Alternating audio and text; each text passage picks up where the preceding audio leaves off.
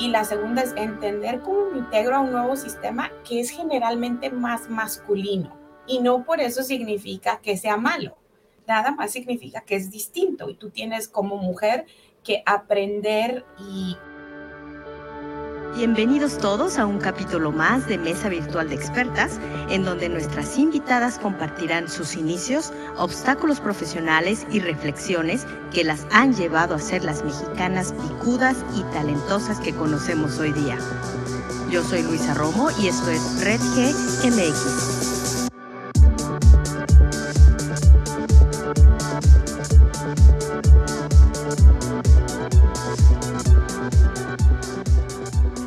Buenos días, muy buenas tardes, bienvenidos todos a una mesa redonda virtual de expertas y el día de hoy nos acompaña Anabel Martínez Buendía. Ella es ingeniera industrial y de sistemas por el Tecnológico de Monterrey Campus Chihuahua tiene varias especialidades muy, muy desarrollada en el área de producción, eh, sistemas expertos, sobre todo en la filosofía de manufactura esbelta, que nos va a explicar un poco seguramente, porque se lo vamos a preguntar. Y ella es originaria de Chihuahua. Anabel, bienvenida y explícanos, ¿cómo de Chihuahua terminas en Ohio? Muchas gracias por la invitación, a María Luisa. Pues sí, fíjate, la, la vida, gracias a Dios, me ha puesto muchas oportunidades muy buenas. Y mira, yo nací en la Ciudad de México, de hecho. Y a los seis meses de edad, mis papás se mudan a, Chihuahua, a una colonia rural llamada Colonia Terrazas, en Delicias, Chihuahua. Y bueno, ahí, ahí crecí y eh, en, en Chihuahua realmente fue donde ah, tomé toda mi educación. A los seis años empecé a jugar ajedrez y las matemáticas siempre me gustaron desde, desde chiquita, la lectura y las matemáticas y el ajedrez fueron siempre muy, uh, muy cercanas a mí. Y a los 11 años tuve la oportunidad de ir a participar a un concurso de lectura en, uh, en Monterrey, de hecho. Y ahí es donde conozco el tecnológico de Monterrey. Me encantó el campus, me, me enamoré de la universidad completamente y regresando a casa le digo a mi mamá, mamá, ahí voy a estudiar ahí, es donde yo quiero estudiar. Y obviamente, pues, sin, muchos recursos, lo único que recuerdo que me dijeron mis papás es, pues le vas a tener que echar muchas ganas, pero sí se puede, ¿no? Podemos encontrar una manera. Y entonces paso por la secundaria, paso por la preparatoria. Mi preparatoria tenía convenios de beca con el TEC de Monterrey y afortunadamente pude obtener la beca de excelencia por, por, por, esa área. Y ahí conocí al ingeniero Javier Franco, que era el director de carrera de, ingeniería industrial. Y ya hace tiempo había conocido yo a una vecina que era ingeniero industrial y de sistemas. Y entonces ella me comenta todo esto de la carrera y, bueno, llega el, el, ingeniero Franco y como director de carrera obviamente te tienen que explicar qué haces, a qué te dedicas en el campo y me encantó la, me encantó la descripción entré al TEC de Monterrey, tuve la oportunidad de hacer prácticas con maquiladoras que obviamente requerían inglés, ¿no? Requerían conectarse con personas en Estados Unidos. Entonces de ahí es que empiezo a agarrar la práctica en, en inglés y la práctica de un ingeniero de operación. Entonces esta compañía llamada Siemens viene a hacer un reclutamiento para, para un programa de líderes que es a nivel mundial. Y entonces llegan al TEC de Monterrey y recuerdo mucho que pues me encantó la idea, ¿no? Me encantó poder eh, trabajar con una empresa internacional y entonces apliqué para ese round de entrevistas, ah, logré pasar a, una selección un poquito más eh, definida, ¿no? Con gente de diferentes partes del país y entonces entramos a un tipo reality show, ¿no? Como ah, vas a un panel, te ponen un escenario, tienes que trabajar en equipos y de ahí tienes que ser el mejor para que te puedan seleccionar. Y entonces afortunadamente fui seleccionada junto con otras dos personas. Entonces fuimos un total de tres en, ese, en esa generación. Y bueno, de ahí empecé a trabajar mucho más con la parte eh, de, de, Estados Unidos, la parte de NAFTA, ¿no? Y durante ese programa de desarrollo, cada seis meses entras en una rotación y esas rotaciones me llevaron a diferentes éxitos, ¿no? en el ámbito profesional, pero todo es en la maquiladora, ¿no? A Juárez, que, es, la ciudad en donde me desarrollé más profesionalmente, es una ciudad maquiladora y para mi bien, eh, todo el trabajo que hice durante esos dos años, fueron dos años de rotaciones en las plantas de Juárez, me ubicaron en una posición en la que Siemens se interesó en trasladarme a los Estados Unidos por el hecho de ser bilingüe. Entonces me movieron al área de Elgin, Illinois, y es así como acabo en los Estados Unidos. aquí, junto con otro compañero, vinimos como supervisores de producción. Yo empecé como supervisora de producción en segundo y tercer turno, y luego de ahí, pues fui creciendo con la empresa. Afortunadamente, tuve muchos, muchas oportunidades de exponerme a, a manufactura esbelta, de hecho, desde ese momento. Y ahí es donde me vuelvo completamente una abogada y, defensora de Lean Manufacturing, porque gracias a Lean Manufacturing es que pude encontrar el mejor balance de mantener el respeto por la gente y de mejorar tus operaciones financieramente. Qué bueno que lo mencionas porque justamente en alguna otra entrevista también tocamos el tema de manufactura esbelta y sí, llamarlo metodología o filosofía Kaizen. ¿Tú lo aplicas a la vida diaria? Claro, sí, sí lo puedo resumir en dos cosas súper simples para las personas que no están familiarizadas con, con la filosofía Kaizen. Kaizen viene del japonés a Kaizen. Mucha gente dice, ay, vamos a establecer mi, mi, mi, zen, es cuando estoy tranquilo, es cuando algo es bueno para mí, ¿no? Kai significa cambio. Entonces, cuando tienes un buen cambio o un Kaizen, significa que las cosas mejoran y no simplemente se aplica a las áreas de producción o en una maquiladora. Kaizen significa el, mejoramiento continuo en cualquier aspecto de tu vida. Y lo más interesante del caso es que no ocupas tener muchísimos grados, muchísimas ah, certificaciones o conocimientos para hacer eh, una metodología de solución de problemas. Y ahí es donde Lean viene a apoyar, ¿no? Lean es la reducción o la eliminación del desperdicio en cualquier proceso, flujo de información o flujo de material que tú puedas tener. Entonces, digamos, si tienes algún problema en tu casa o con tu trabajo, puedes siempre utilizar eh, herramientas de solución de problemas que son bien sencillas. La primera le llamamos el cinco porqués hay una base psicológica detrás de ese preguntarte por qué, pero ah, regularmente si te preguntas por qué cinco veces, vas a llegar a la raíz de tu problema. Pueden ser tres, pueden ser siete, pero ah, generalmente son cinco. Fíjate que siempre hay gente que se pregunta, dicen, ay, es que a mí la mala suerte, ay, es que a mí siempre me pasa, ¿no? Exacto, fíjate, es bien interesante. Yo lo pongo muy, muy simple con ejemplos de, yo tengo un niño de, de ocho años y él, él es autista. Entonces lo teníamos en karate, ¿no? Y lo teníamos en karate y le estaba yendo muy bien y entonces llega un momento en donde tienen que hacer una prueba para ganar el siguiente belt, el siguiente cinturón.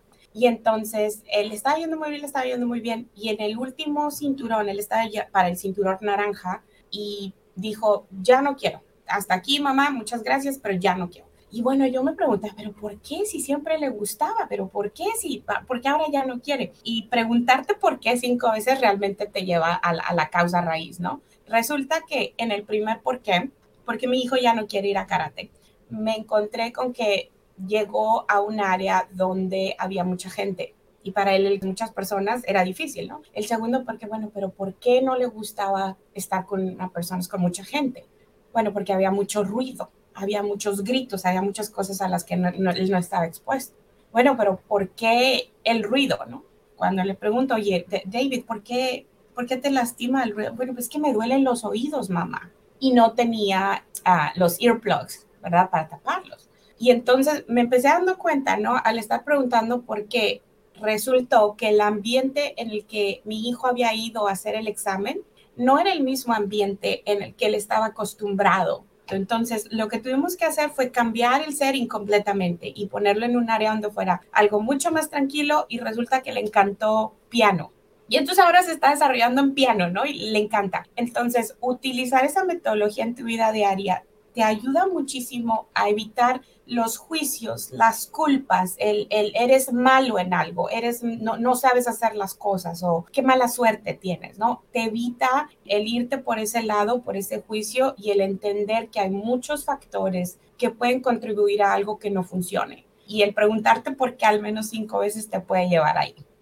Y ahorita como lo explicas, bueno, creo que quedó perfectamente claro. Gracias. Fíjate que también leyendo tu currículum que nos compartiste, tu resumen, eh, me detuve a ver que dentro del área de Siemens, que lo mencionas, estuviste en la parte eólica, ¿cierto? Sí. Cuéntanos tu experiencia de esta parte.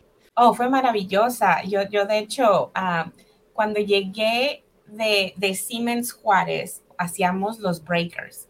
Los breakers chiquititos que en tu casa te ayudan a tener la luz y cuando algo se va los breakers botan, te tienes que ir a la caja eléctrica y prenderlos. Bueno, yo producía esos, ¿no? Y de repente llego a esta, a esta nueva planta donde tenemos turbinas que miden más de seis pies, dos metros y cacho, que pesan más de 18 toneladas y que tardan más de, más de 24 horas en construirse, ¿no? Estás hablando de cosas extremadamente pesadas donde tienes que utilizar cranes y, la gente tiene que estar súper, súper segura para no lastimarse la espalda, para no chocar, para no tener algún ah, accidente. Entonces sí, e, estuve contribuyendo a, a, crear energía eólica por al menos dos, tres años y bueno, estas turbinas, la gente que vive en Ohio, ah, tal vez si vienes por, por este lado y estás manejando por la autopista, vas a ver esas turbinas, ¿no? Manejándose ah, y generando energía. Ah, yo tuve la oportunidad de manejar esa operación, estas gearboxes les llamamos, y las transmisiones. Y entonces es maravilloso, ¿no? Puedes ver que tú ayudas en cierta forma al ambiente o que tú estés ayudando en cierta forma a la economía de tu población.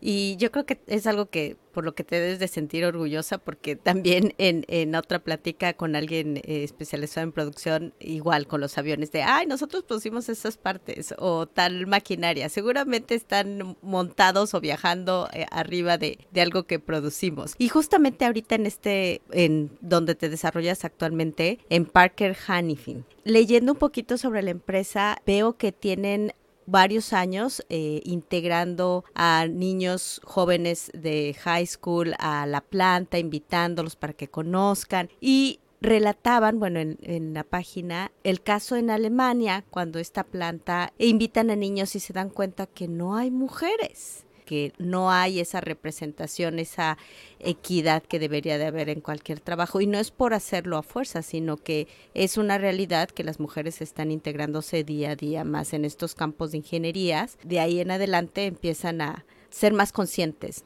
Platícanos un poquito de tu empresa en donde estás trabajando ahora.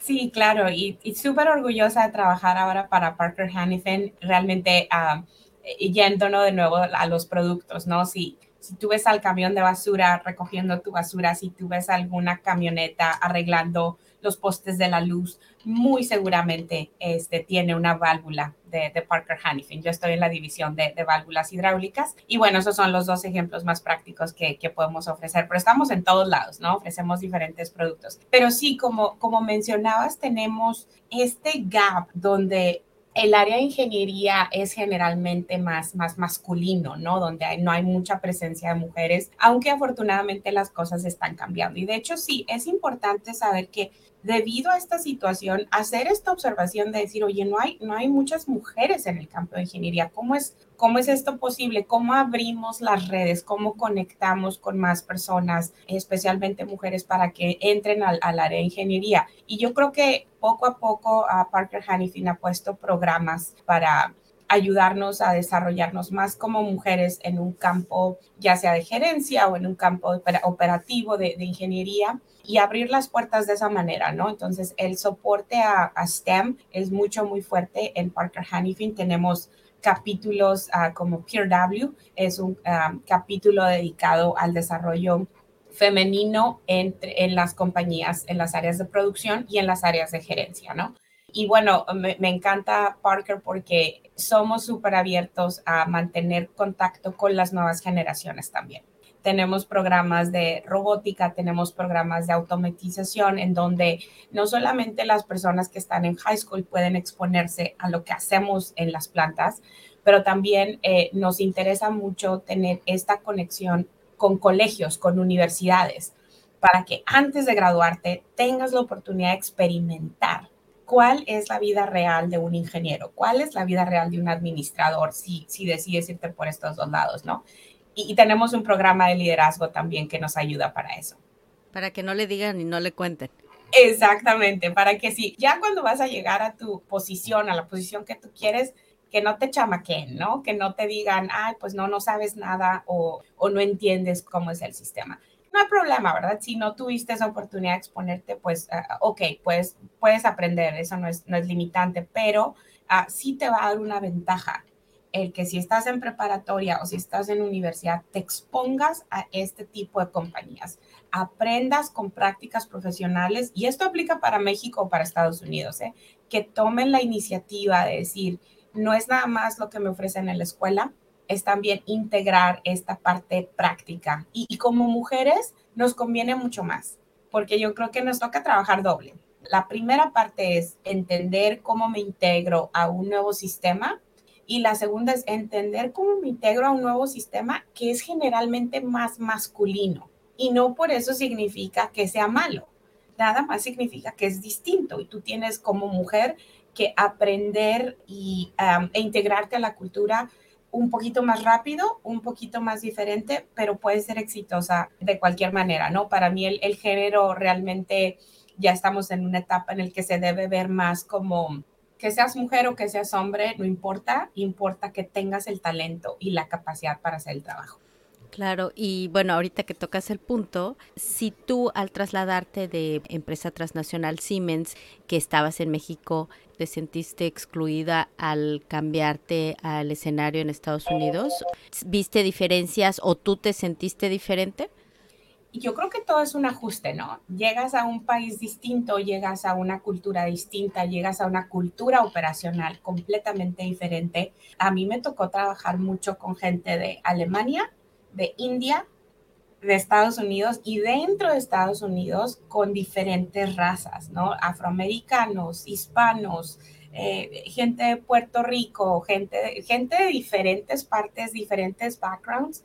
Entonces es imposible no sentirte diferente, ¿no? Es imposible decir, todo el día hablo en español, pienso en español y ahora tengo que hablar inglés y pensar en inglés. Entonces tu cerebro empieza a, hacer ese conflicto de estoy pensando en español, pero tengo que hablar en inglés y ahora tengo que hacer, asegurarme que, escuchen, ¿no? Y entender el, lenguaje, incluso los, es, el slang al que, al que ellos están acostumbrados. Todo eso sí fue, fue súper diferente. Pero sabes que yo creo que lo que más me ayudó es tener esta actitud de decir, sé que es diferente, pero no soy menos que nadie. Sé que es diferente, pero estoy trabajando con seres humanos. Y todos los seres humanos se manejan con las mismas motivaciones, los mismos miedos, los mismos conflictos. Y entonces eso te ayuda a descalar la situación un poquito más y saber que tienes la capacidad de hacerlo. Hubo momentos en los que no mandé bien el mensaje o pudo haber sido un poquito más directo, pero todo ese feedback, el hecho de estar tan abierta a esa, a esa mm, retroalimentación, de, las personas con las que trabajé, me ayudó muchísimo, porque había momentos en los que, oye, mejor dilo así, ¿no? Oye, mejor, eh, mucho apoyo, ¿no? O el decir, no, sabes que así no funcionó, mejor lo hacemos de esta otra manera. Y, afortunadamente, pues me, encantó la experiencia, ¿no? De cualquier manera, yo creo que los mejores mentores que he tenido y, y de las mejores experiencias que yo he tenido de gente en piso de producción que me ha dicho lo que funciona y lo que no funciona. Y a la base de todo es comunicación y saber escuchar. En cualquier idioma eso, eso lo vas a necesitar. Claro, porque como lo dices, la experiencia de los que estaban trabajando al día al día y tú eres como que la nueva, pues intégrate, escucha y, y ya evaluarás, ¿no? Exactamente, exactamente. Platícanos, Anabel, ¿cómo es un día al día de Anabel Martínez, por ejemplo, en tu etapa de, bueno, de irte a planta, eh, estás en Ohio, a ver, cuéntanos, ¿cómo es un día al día? Ahorita es, es, es maravilloso, a mí me encantan, me encantan los días en los que, que, voy, voy a las plantas, ¿no? Hay días que trabajo remoto porque tengo, tengo a mi cargo cuatro plantas, una en México, tres en Estados Unidos, en donde tenemos que conectarnos y estar en la, en la mejora continua, ¿no?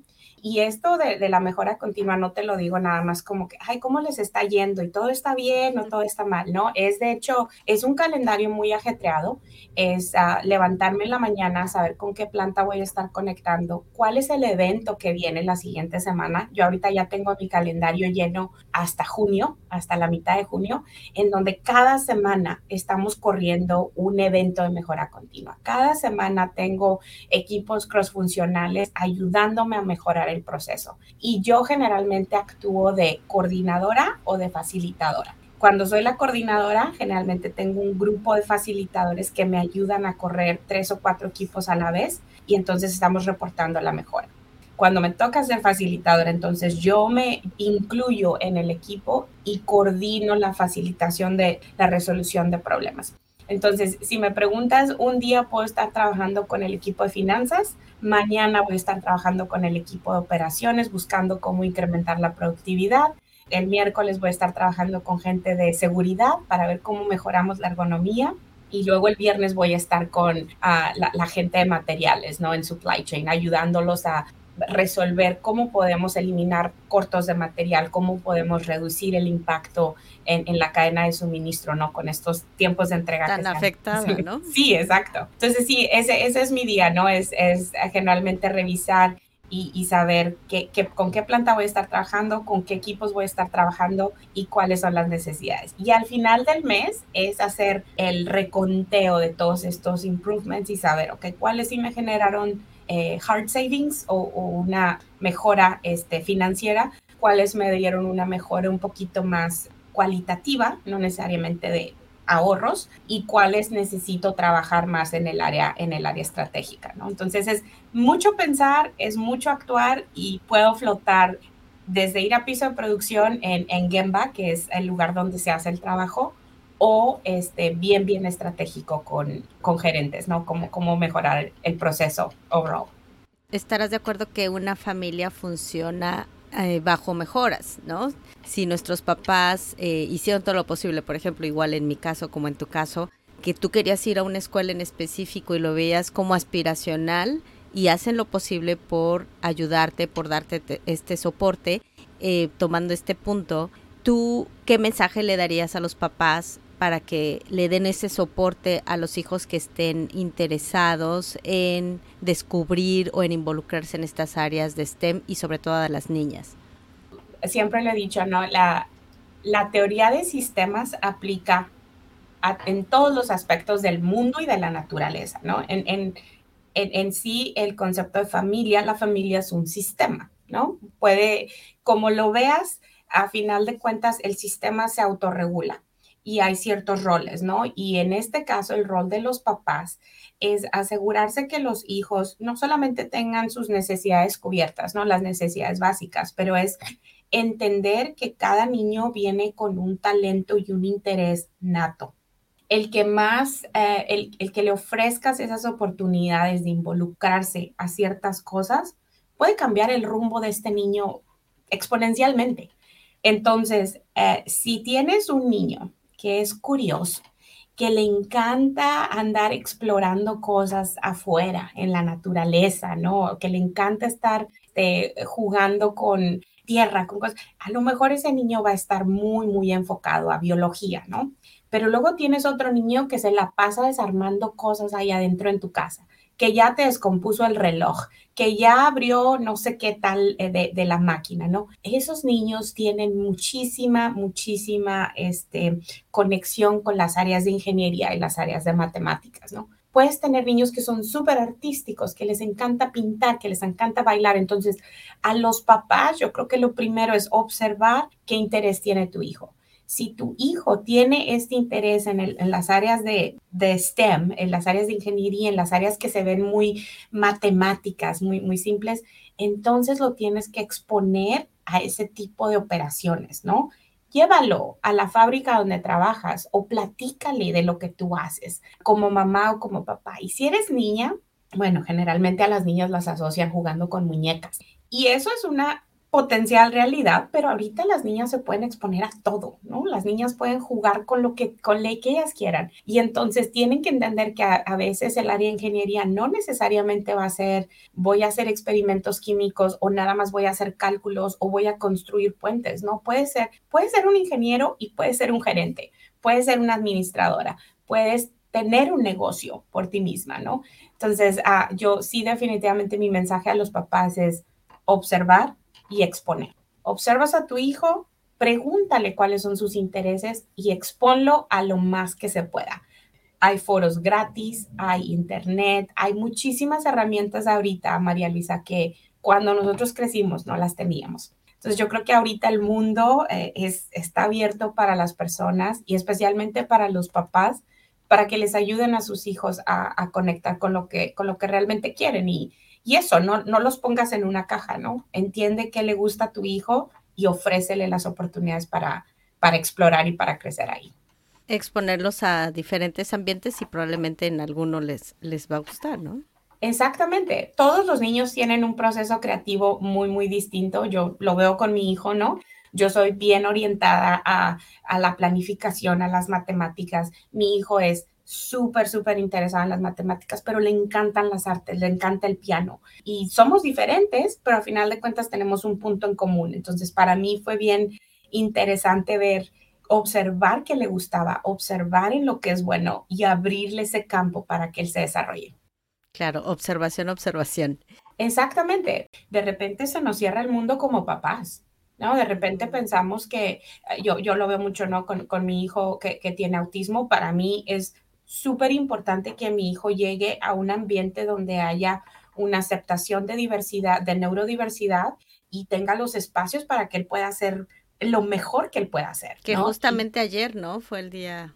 Exacto, ayer, ajá. Y, y, es, es importante que como papás demos ese paso para decir, no, ¿sabes qué? Voy a estar creando un ambiente de trabajo o un área donde las personas estén más abiertas a entender que hay diferentes personas, trabajamos de diferente manera, pensamos de manera diferente y por supuesto que para mí Kaizen y, la filosofía Lean me han dado esa, no te, no te golpees tanto el por qué no jalan las cosas, ¿no? Hay alguna manera, más que no la hemos encontrado.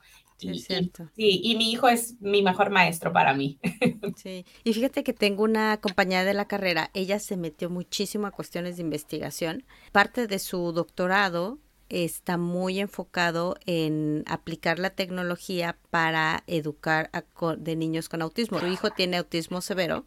Ajá. Eh, ahora sí que su preocupación y su día a día está aplicadísimo a lo que ella está investigando, está desarrollando. Y justamente platicaba ayer, puso una reflexión y yo, wow, o sea, son, son mis héroes. Qué maravilloso, ¿no? Y qué maravilloso que haya ese tipo de personas en donde dicen, tengo una situación que es tan complicada y pudo haber escogido dos cosas. Pudo haber escogido sentirse víctima y doler y sufrir y, ay, pobre de mí, mi hijo. Y escogió el decir, no, voy a hacer algo mejor, porque a lo mejor no es nada más mi hijo, puede ayudarle a muchísimas personas más. Entonces, te digo, yo, yo creo que la vida y Dios, y Dios nos trae las situaciones necesarias y correctas para que tú traigas lo mejor de ti, ¿no? Y yo sé que es un camino bien pesado, es muy difícil, especialmente con, con autismo severo, pero lo maravilloso del caso es que uno, su hijo se va a beneficiar y el mundo se va a beneficiar de, de esa maravilla tecnológica que ella está desarrollando y que a lo mejor no hubiera pasado si ella no hubiera tenido esa experiencia. Pero igual con papás que tienen hijos neurotípicos, es la misma situación, ¿no? Yo creo que los hijos nos vienen a enseñar un chorro de cosas donde dices, o esto me va a hacer mejor persona o me va a mandar a la calle, pero tú tienes la decisión. Sí, depende cómo tomes, qué actitud tomes ante lo que te enfrentes, ¿no? Sí, y, hay días en los que te vas a sentir terriblemente mal y yo creo que es honorable decir, hoy estoy enojada o hoy estoy triste, pero tener esta, este ownership de cómo te sientes y de saber que tú lo estás eligiendo. Entonces no es el, ah, voy a ser feliz y voy a ignorar mis problemas. Es más bien tener ownership de decir, hoy me quiero sentir triste, pero no significa que mi vida va a ser triste, ¿no? Hoy me quiero sentir enojada, pero no significa que mi vida va a ser enojada y va a ser este, despotricar contra las personas. Y es interesante ver que cuando jugamos ese papel de ownership, la vida incluso se vuelve un poco más tranquila, independientemente de lo que ocurra, ¿no? Problemas de salud, económicos, financieros o, de trabajo, este, te, ayuda a, mantener una, tranquilidad un poquito mejor al estar constantemente atacado, ¿no? Y estresado y triste o enojado. Igual hay personas que deciden hacerlo así, pues bueno, les llegará el momento, pero... sí, la verdad. Como persona, Anabel, ¿qué filosofía eh, te rige? ¿Cuál es tu mantra? Oh, wow, esa es una pregunta maravillosa. Mira, yo creo que el, el evolucionar o el madurar hasta este punto, mi mantra es ride the wave, ¿ok? Y eso es, el mar y el océano tienen estas olas, ¿no? Que vienen, a veces son olas altas, a veces son las bajas. Para mí en este momento es entender que va a haber momentos muy buenos en tu vida y va a haber momentos no tan buenos en tu vida. Pero tu actitud contra esas situaciones es la que te va a ayudar a ser feliz o a no ser feliz. Y lo que tienes que hacer es entender que esta es una vida donde las cosas fluctúan. No podemos ser eh, estar, oh, todo es perfecto y las cosas son felices, porque no es, la realidad es diferente, ¿no? Nos tocan muchas cosas que aprender, pero mi mantra ahorita es entender que a pesar de lo que ocurra, mi actitud mantiene la diferencia en cómo voy a afrontar esa situación.